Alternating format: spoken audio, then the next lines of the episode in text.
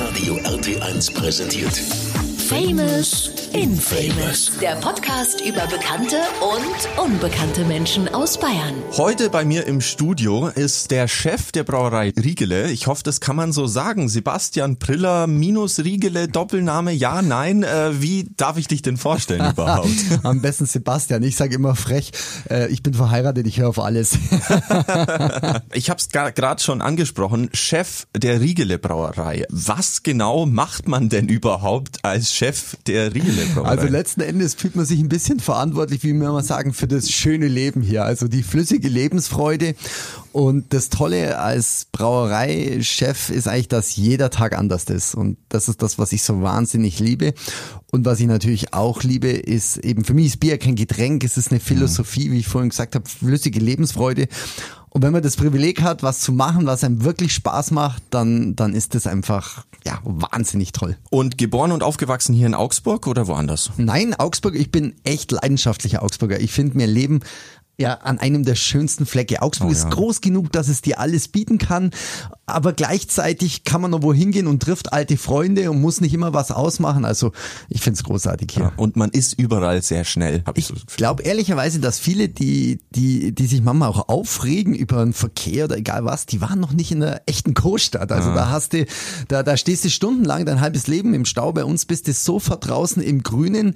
Wir haben eine, eine wunderbare Natur, eine funktionierende Infrastruktur, Sicherheit und ich sage ja immer, bei uns heißt ja schönes Leben hier und ich, Ja. das meine ich auch so. Ja. Und auf welche Schule bist du gegangen? St. Stefan. St. Gymnasium Stefan. bei Ah. St. Stefan. Ja, damals noch mit vielen Patres. Ja, jetzt immer noch, glaube ich. ja, Also- die Patres sind natürlich nicht mehr so viel in der, in der Lehre, Ja. aber ähm, eine, eine super Schule. Ich habe die Zeit da geliebt. Ich bin gern zur Schule gegangen. Also Mhm. nicht jeder geht ja gern zur Schule. Ich bin sehr gern zur Schule gegangen. Ähm, wir haben damals, also meine Eltern in Neuses gewohnt und bin immer mit dem Fahrrad reingefahren, weil mein Vater, ähm, wenn der mich immer mitgenommen hat, bin ich jeden Tag zu spät gekommen. Jeden Tag.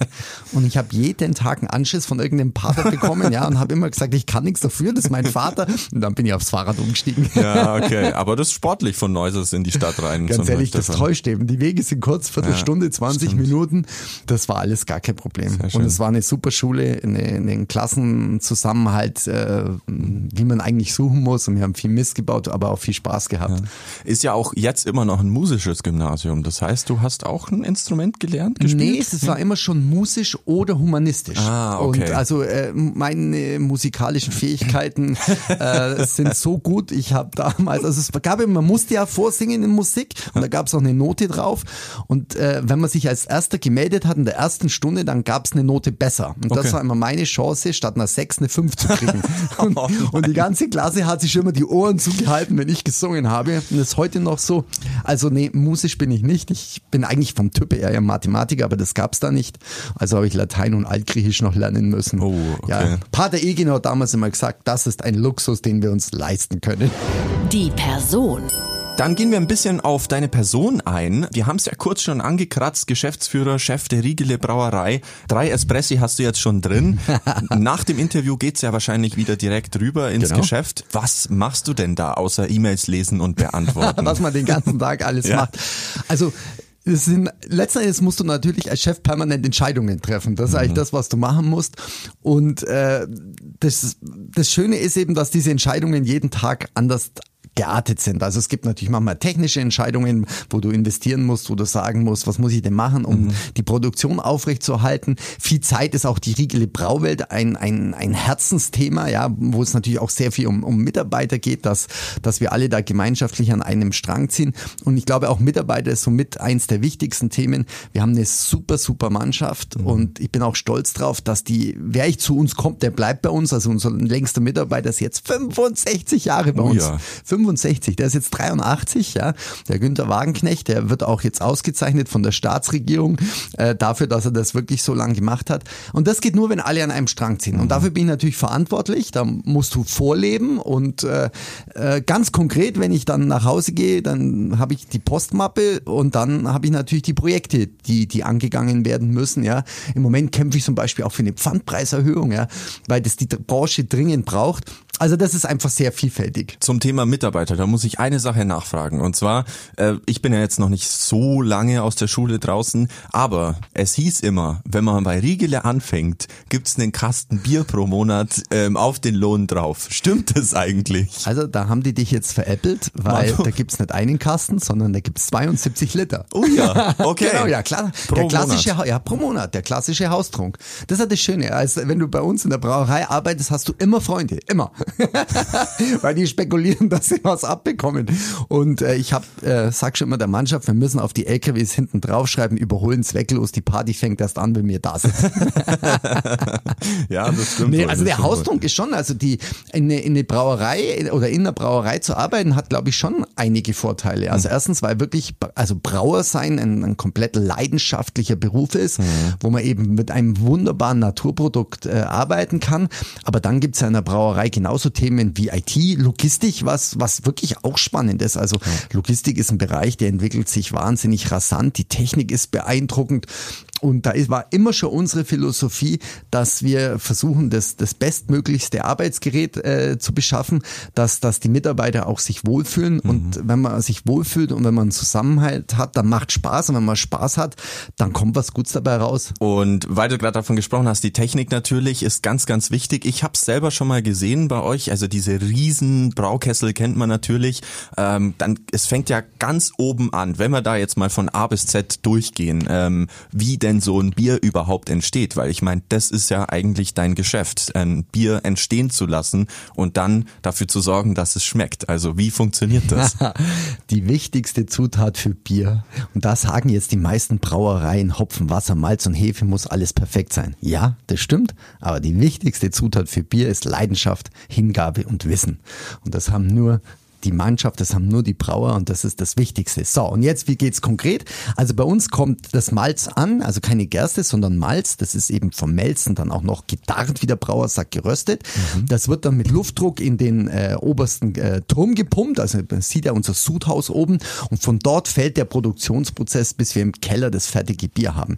Und das erste, was passiert, und das ist eine Besonderheit, das macht außer uns keiner mehr, die Spelzentrennung. Wir nehmen von jedem einzelnen Korn die Hülle, die Spelze weg und arbeiten nur mit dem Filet vom Malz weiter, mit dem Grieß. Und das wird dann ganz klein zerrieben und dann in den Maischbottich, das ist der große Bottich, von dem du gerade gesprochen hast. Bei uns ist er eigentlich gar nicht so groß, also im Vergleich zu anderen Brauereien, er ist eher klein, aus Kupfer und da wird das Ganze vermeischt, also mit Wasser verrührt und auf unterschiedlichen Temperaturebenen na, ähm, wird das Ganze langsam angehoben, die Temperatur, da entsteht viel Geschmack, da entsteht dann auch Malzzucker, den wir später ähm, für die Gärung brauchen. Dann kommt das Läutern, das ist wie ein Filterprozess, also wie der deutsche Filterkaffee, das setzt sich ganz langsam, setzen sich die festen Malzbestandteile unten ab und der Braumeister lässt ganz langsam die Maische durch diesen natürlichen Filter hindurchlaufen, also wie so beim Kaffee, beim klassischen auch. Und dann beginnt die Kochung, das ist das, was man oft riecht, wenn man an der Brauerei vorbeifährt. Und äh, währenddessen auch die Hopfengabe. Und dann geht's äh, ein Stockwerk tiefer. Also mittlerweile sind wir jetzt dann in den Kellern bei uns in der Brauerei. Da wird's auch kalt, da kommt die Hefe dazu und da beginnt das Wunder der alkoholischen Gärung bei exakt null Grad. Und da braucht man, was leider heute keiner mehr hat und leider viele auch dem Bier nicht mehr geben, Zeit. Denn gut Ding braucht Weil und das ist beim Bier wie beim Brot genau gleich. Ich weiß noch ganz genau, ich hatte eben diese Führung äh, bei euch im, im, im Brauhaus und dann hat der Guide gesagt, das Bier, das wir jetzt hier probieren, unten im Keller, das gibt's nur hier, weil sobald es wieder nach oben kommt, schmeckt es ja schon wieder anders. Und dann dachte ich mir, wie kann das sein? Weil ich meine, also die, das sind vielleicht zehn Meter, die es da nach unten geht oder Erdgeschoss Ein oder bisschen Keller. mehr schon. Ja, aber äh, wie kann das dann so einen Unterschied machen?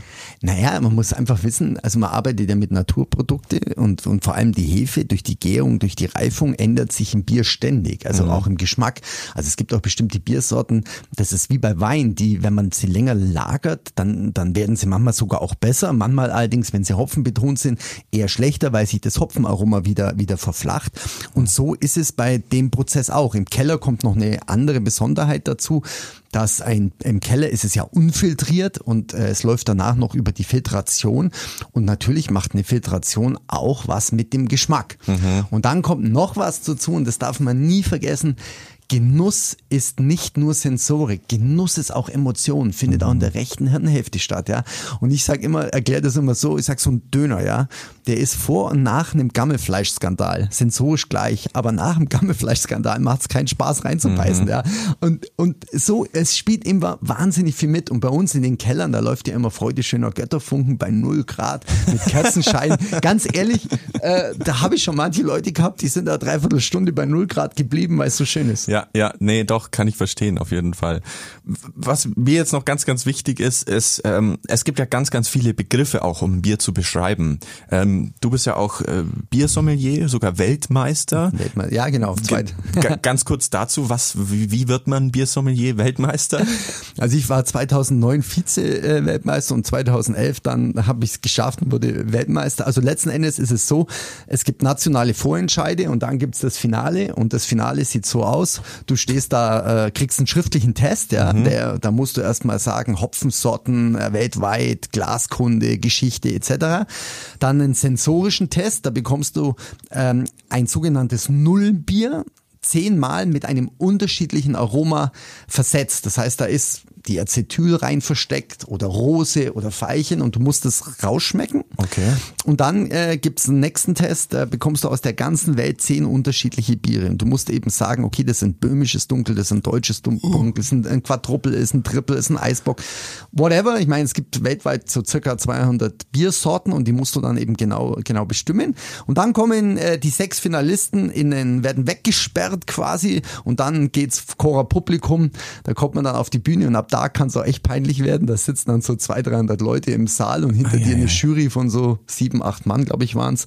Und da steht dann ein Bier.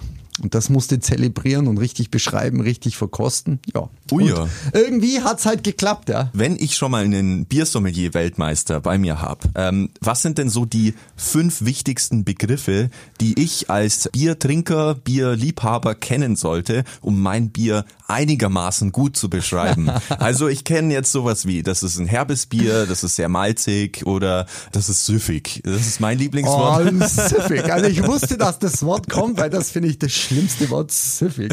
Also ich, nee, also, also du musst ja, ein Bier besteht ja aus unterschiedlichen Komponenten und dementsprechend hast du natürlich eine Malzkomponente mhm. und ähm, da ist jetzt die Frage, ist es intensiv in der Röstung? Ja, also wenn zum Beispiel ein dunkles Bier hat, dann kommt normalerweise immer die ganze Klaviatur der Kaffeenoten, der Malzaromatik ähm, zum Tragen oder eben manchmal, wenn es bisschen kratzt, auch der Spelzigkeit, das äh, ist, ist ein Bereich, der aus, aus dem Malz kommt. Mhm. Beim Hopfen beim Hopfen ist es so, es gibt so viele Hopfensorten weltweit und da gibt's vom Grundsatz her, in Deutschland bauen wir eher äh, blumige Hopfennoten an mhm. ähm, oder kräutrige, aber in den USA zum Beispiel haben wir auch sehr viel ähm, Fruchtaroma-Hopfensorten, also die bringen dann eben Aromen mit wie nach Mango, Litchi etc. Mhm. Ansonsten kann man natürlich pauschal immer sagen, oh, das ist ein Bier, das ist betont in, in der Hopfennote, ja. Ich spüre dann auch die bittere hinten, also wird auch beurteilt, also ist es, äh, bleibt die Bittere hängen, ist sie schön ausklingend, ist sie, ist sie harmonisch, ist sie rund.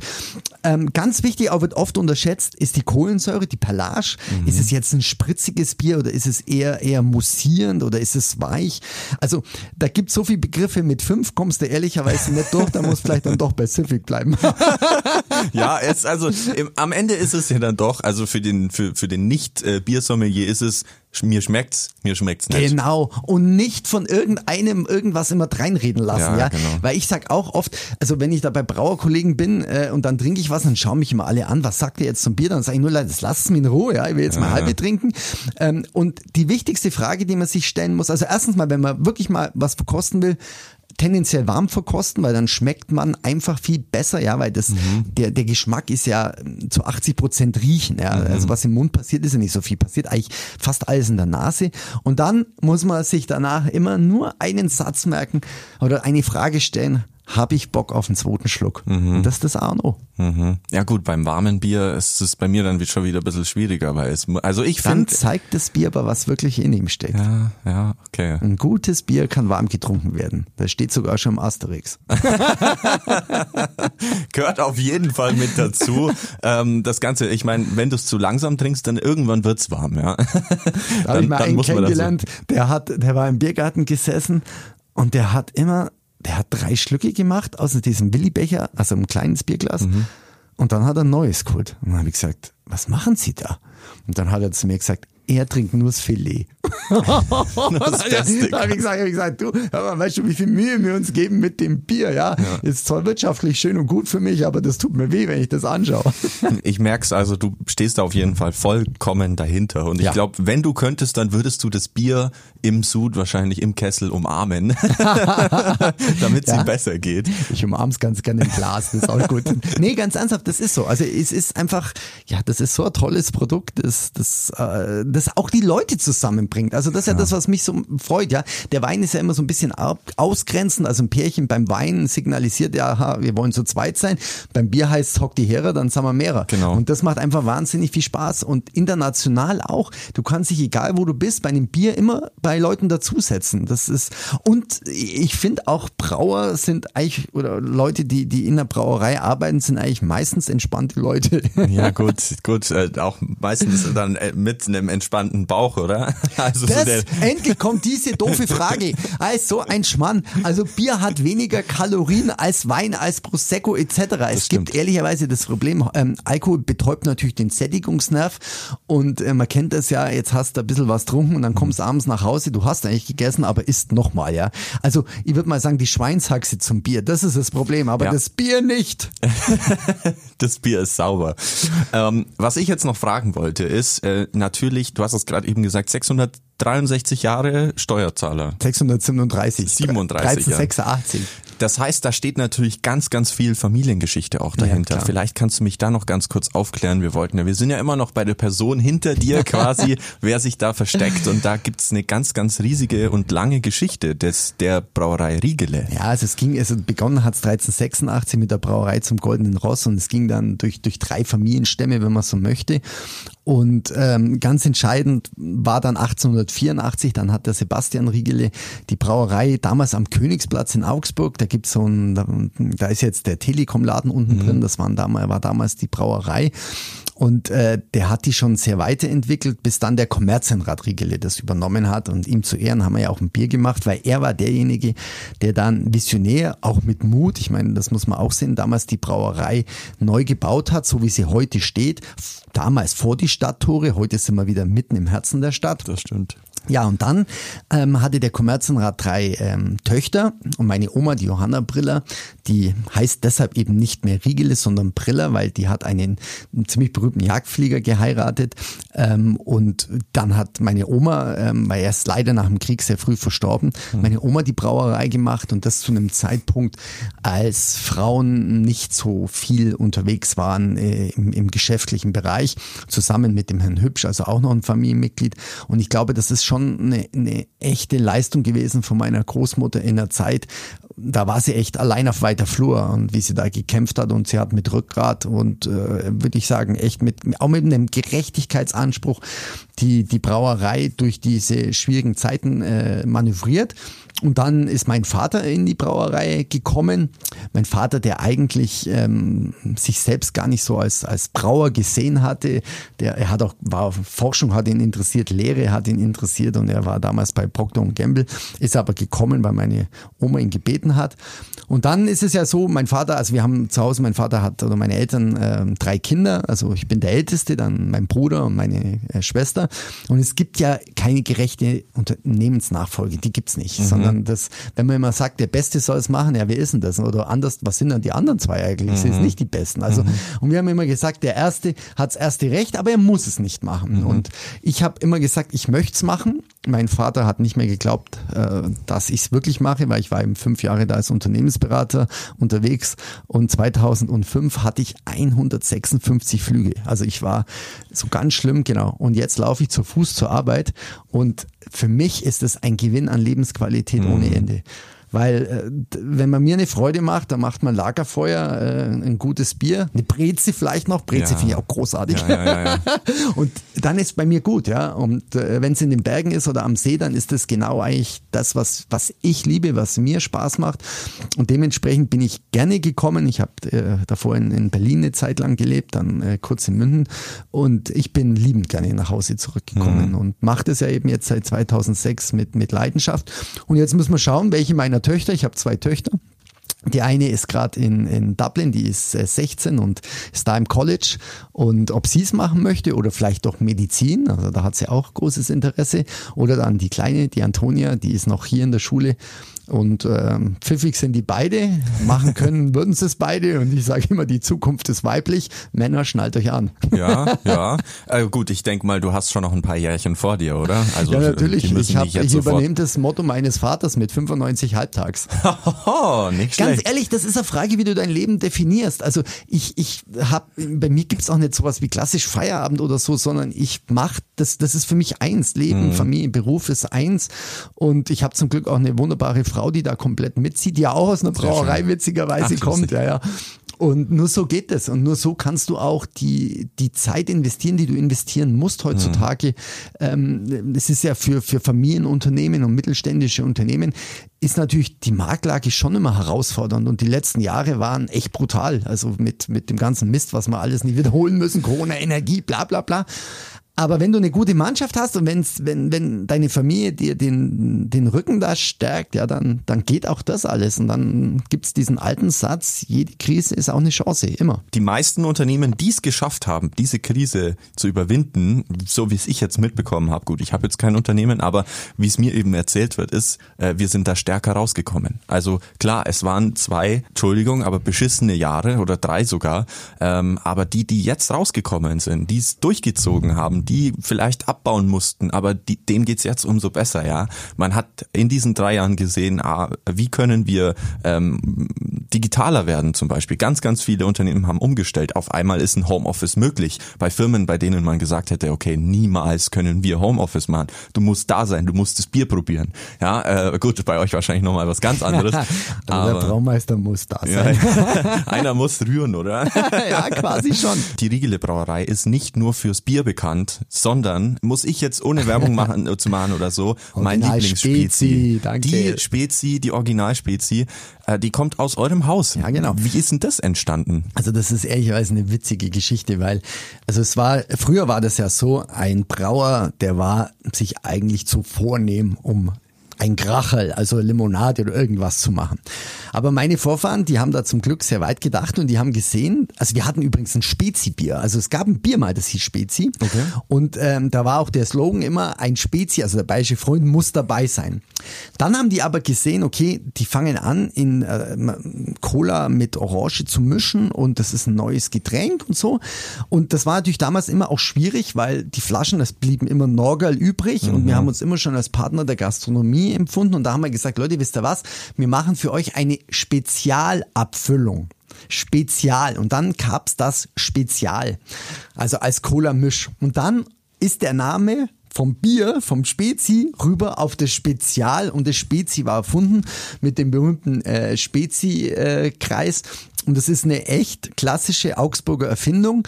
Und auch wenn viele glauben, dass das heute ein allgemeingültiger Begriff ist, nein, damals hat niemand äh, zum Cola-Misch Spezi gesagt, sondern mhm. das, das wurde oder hier erfunden in der Augsburger Riegele Brauerei und in Augsburg dann groß gemacht mit vielen, vielen anderen Brauereien, mit denen man sich dann zusammengetan hat, die eine Lizenz bekommen haben und die eben Spezi äh, abfüllen durften. Und auch heute haben wir noch, äh, sind wir in Summe sieben Spezi-Partner, die das, die das gemeinschaftlich machen. Und das ist für uns ist äh, Spezi natürlich genauso eine Säule wie, ja. wie das Riegele-Bier, auf dem wir stehen. Und das machen wir auch total gern. Auch jetzt mit äh, Spezi Energy Energy.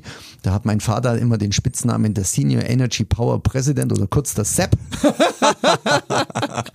und das ist für uns schon wichtig, ja. Und ja. Äh, das verteidigen wir auch und kämpfen dafür. Die News.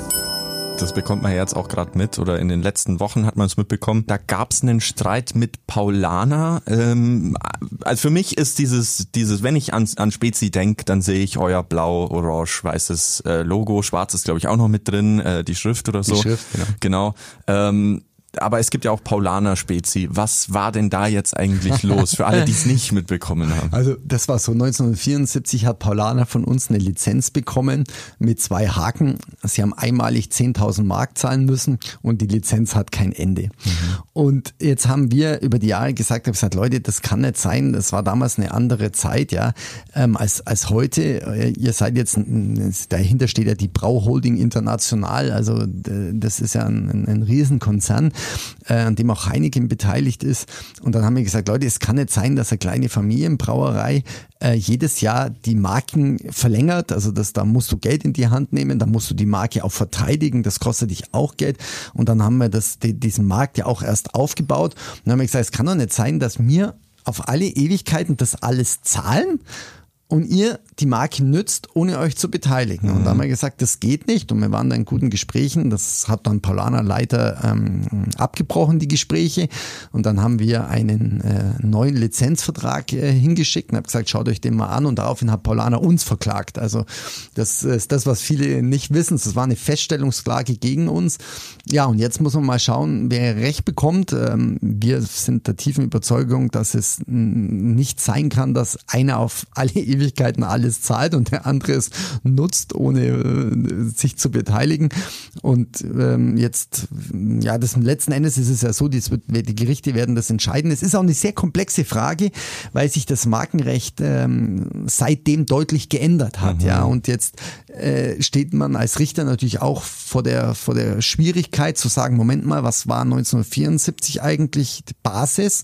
Was war zu dem damaligen Zeitpunkt äh, Gegenstand des Vertrags? Vertrags, in dem Vertrag steht äh, viermal das Wort Lizenz drin, steht sogar der Satz drin, die Tatsache, dass ein Lizenzvertrag abgeschlossen wurde und Lizenzverträge sind grundsätzlich kündbar. Mhm. Abgrenzungen, also sogenannte Vergleiche, die gehen auf Ewigkeit. Okay. Aber ein Vergleich bedeutet auch, dass beide eigentlich komplett losgelöst voneinander existieren können. Und das kann ja Paulaner nicht, weil ohne unseren Namen und ohne dass wir den Namen verlängern, verteidigen, hätten sie ihn nicht mehr. Mhm. Also das ist eine ganz, ganz spannende äh, Geschichte ähm, kostet uns ehrlicherweise auch wirklich viel Nerven und, und Kraft. Und es gibt ja immer den Satz vor Gerichten auf hoher See. Und mhm. äh, ein bisschen fühlst du dich auch so, weil du kannst ja, du kannst ja selber nichts entscheiden, sondern du bist ja quasi auf dem Zuschauerplatz. Und natürlich ist, ist mit der Brauholding und Paulaner eine, eine Riesengruppe mit einer Kapitalkraft auf der anderen Seite, das ist schon, das gibt dir schon auch zu denken, so ist mhm, nicht. Definitiv. Und was hat das Ganze jetzt mit dem neuen Krombacher Spezi auf sich? Da steckt ja auch noch irgendwas im Busch, oder? Ja, also das ist letzten Endes, man muss das mal so sehen, die, die, die Zeiten und die Märkte haben sich ja komplett verändert. Ja. Also, und wir als kleine Familienbrauerei, ja, ich habe keine Mannschaft, die jetzt da im Norden irgendwo durch Supermärkte fahren kann und äh, das Originalspezi verkaufen kann. Dazu sind wir einfach zu gleichen, dazu haben wir auch die, die Finanzkraft nicht. Und äh, aber Spezi ist mittlerweile eine Marke, die auch durch diese ganze Aufmerksamkeit national äh, erfolgreich ist und sein kann. Mhm. Und dann haben wir gesagt, okay, im, im Norden mit mit Krombacher, äh, mit dem Herrn Schadeberg haben wir dann eine Vereinbarung getroffen, dass er es für den Norden nutzen kann. Für ihn war es überhaupt keine Frage. Er hat gesagt, klar, ich beteilige mich an an allen Kosten, also es ist komplett fair. Und ähm, sein Zielgebiet ist Norddeutschland und da gibt's jetzt eben das Krombacher Spezi, das wird sicherlich hier auch geben, äh, mit dem Originalgrundstoff. Ähm, und da haben wir eine, eine, gute Partnerschaft und glauben eben dadurch, dass wenn Krombacher den, den Norden, sag ich mal, wie ich immer sage, ein bisschen missioniert, dann ist das nicht ganz verkehrt. Definitiv. missioniert ist aber auch nicht schlecht. Der heiße Stuhl. Helles oder Weizen? Was magst Helles. du lieber? Okay, die kam äh, sehr schnell die Antwort. Nicht so der Weizentyp oder? Nee, die Königskategorie eines Brauers ist das Helle. Aber okay. das Helle nicht so hochvergoren, dass es gar nicht mehr schmeckt, sondern mit einer wunderbaren, dezenten Hopfennote, die so blumig das alles ausklingen lässt, mit einer ah, wunder glanzgoldenen Farbe. Also das Helle ist Helle, Helle, super. Da kommt der Biersommelier wieder durch. Sehr schön. Früher, wahrscheinlich heute nicht mehr so, aber warst du eher der Flunkyball-Spieler oder der Bierpong-Spieler? Oder hat man das überhaupt? Jetzt kommt eine ganz peinliche Frage. Was ist denn Flunky Boy? Ja, okay, das hat verschiedene Namen. Bierball wird's auch mal genannt. Das kenne ich, Flanky man so ein Ping-Pong da reinschmeißt. Nee, das ist Bierpong. Ach so. Genau, also wo die Gläser da, äh, die, die Becher am Ende ja, genau. des Tisches das stehen und da wirft man rein. Und Flunkyball ist das, äh, wo man, oder Ball, da gibt's verschiedene Diskussionen, wie man es richtig ausspricht. Da stehen wir uns 10, 15 ja? Meter auseinander. Dein Team, mein Team. In der Mitte steht eine Flasche, eine, meistens eine Plastikflasche. Ach, die muss man umschmeißen. Die wirft man um mit einem Ball Schuh, was man halt gerade da hat. Und äh, wenn ich die umwerf, dann darf mein Team trinken und dein Team muss die Flasche aufstellen und äh, das Wurfgerät äh, nehmen quasi. Und Kneipe. Ja, Kneipe. ich habe mich einfach hingesetzt und hab's Bier genossen. okay. Was hast du deinem Vater nie erzählt? Das klingt jetzt vielleicht echt verrückt, aber wenn, also mein Vater und ich arbeiten ja auch zusammen mhm. und das ist ehrlicherweise, das ist wie eine Ehe. Mhm. Also wenn du da nicht offen und ehrlich miteinander umgehst, aber ich habe dem, dem habe ich sicher mal. Ah ja, doch, ich habe ihm mal was nicht erzählt. Ich weiß aber gar nicht, ob ich das jetzt erzählen soll. aber das ist so lange her, wahrscheinlich ist das verjährt. Wir wurden mal, ich sage jetzt auch nicht aus welcher Kneipe, ähm, wir wurden mal als, ähm, das war am Ende der Schulzeit, äh, aus einer Kneipe, also es war sehr spät und die wollte halt schließen um ein Uhr nachts. Und äh, dann wollten die uns rausschmeißen und dann haben wir gesagt, nee, wir wollen aber eigentlich noch bleiben. Und dann haben wir, ähm, sind wir auf die Toilette, haben das Fenster aufgemacht und sind dann vorne raus und sind hinten wieder durch die Toilette eingestiegen. haben uns dann noch zwei Bier gezapft und sind dann brav nach Hause gegangen. Also das ist natürlich unmöglich, was wir gemacht haben. Wir haben auch ein so schlechtes Gewissen gehabt, dass wir am Tag drauf wieder in die Kneipe sind und ein Trinkgeld da gelassen haben, das mehrfach das Bier, was wir uns da geschnorrt haben, ähm, äh, wieder wettgemacht hat. Aber ich glaube, die Geschichte kennt mein Vater nicht. Das ist vielleicht auch besser. ja, noch peinlicher wäre es gewesen, wenn er euch dann hätte abholen müssen oder so oh, oder nach ja, Hause das fahren. Das wäre großartig. Aber ich glaube, ich war damals 18, 17, irgendwas um den Dreh und das ja. ist so lang her. Das ist mit Sicherheit halt verjährt. Sehr schön. Dann natürlich die ganz wichtige Frage, was hast du immer mit dabei? Ähm, ganz schlimm, das Handy. Ach, und die Uhr von meinem Opa, die habe ich fast auch immer dabei. Immer an quasi. Ja, und zwar ganz analog, also so richtig. Ah, sehr schön. Mit Tick, Aufziehen. Tack, Tick, Tack. Nee, Automatik. Also Okay. die kann schon selber sich aufziehen, also wenn ich es nicht irgendwo liegen lasse. Aber die habe ich eigentlich immer dabei. Ah, sehr cool, sehr schön. Und äh, die hat er quasi damals, wann, Die habe ich zur Firma bekommen. Ich hab, ich bin ein Mensch, ich habe ich hab nicht einmal einen Ehering an, also ich habe null Schmuck, mag ich auch nicht und ich hatte auch nie eine Uhr, weil ich war früher mal so Turner ein bisschen, auch wenn ich nicht so ausschaue, aber habe ich so Kunstturnen gemacht und äh, da, da wurdest du auch erzogen, dass du keine Uhren, keinen Schmuck, nichts hast, weil das immer Verletzungsgefahr bedeutet hat. Stimmt. Und äh, die Uhr habe ich aber bekommen und die erinnert mich einfach und die ist mir, die ist mir wichtig. Also das ist so. Okay. Du hast vorhin erzählt, du bist ziemlich viel geflogen, äh, Ja. früher als Unternehmensberater. Ähm, da hast wahrscheinlich sehr, sehr viele Orte besucht, aber gibt's noch irgendeinen, den, an dem du noch nicht warst, wo du gerne mal hinwollen würdest? Also es gibt einen Haufen Orte, an denen ich noch nicht war, wo ich gerne hin möchte. Also ich ähm, habe auch mal in Afrika gearbeitet eine Zeit und in Indien und das waren Erfahrungen, die sind wahnsinnig wertvoll. Wenn ich, äh, wo ich noch nie ehrlicherweise war, ist Lateinamerika. Also das, das wird mich auch wahnsinnig äh, äh, mal reizen.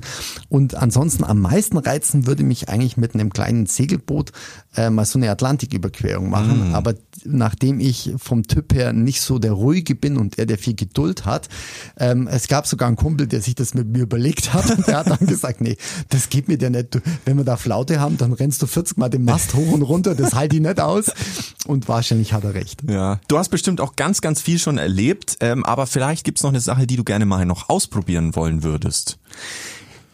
Also ja, also ich habe, wie soll ich das sagen? Ich bin immer für so Schmarrn gut. Das hasst meine Frau. Also vom Bungee Jumping bis äh, Cresta Skeleton fahren, das das habe ich alles gemacht. Also mich wird's, das ist jetzt aber vielleicht klingt es ja total banane. äh, Ich würde schon total gern mal in den Weltraum fliegen und die Schwerelosigkeit erleben. Also das wird mich wirklich total reizen.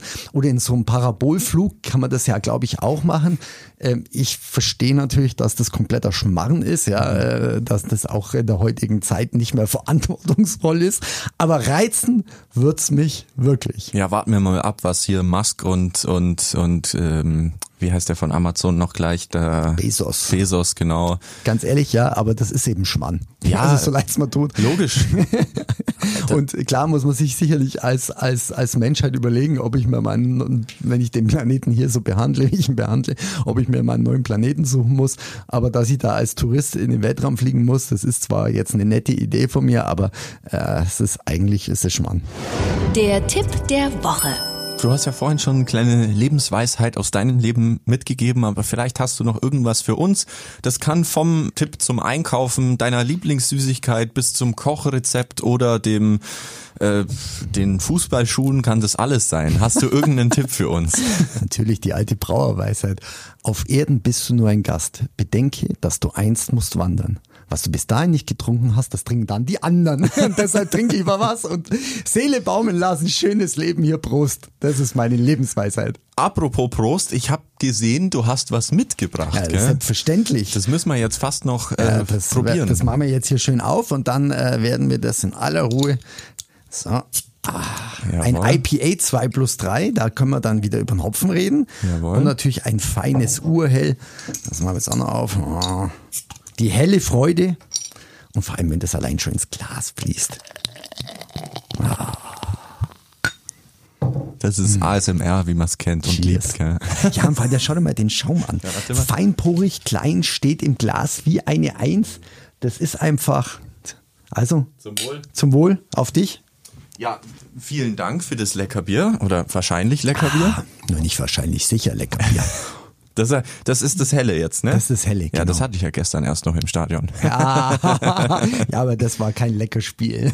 ja, das Spiel hat gegen Dortmund leider nicht so funktioniert. Dreierlei Hopfensorten sind da drin, ja, Perle, Mittelfrüh und Opal, also wirklich ganz schöne Hopfensorten, die dann auch diese hopfige Blume reinbringen bei 4,7 Volumenprozent Alkohol, also leicht, ja.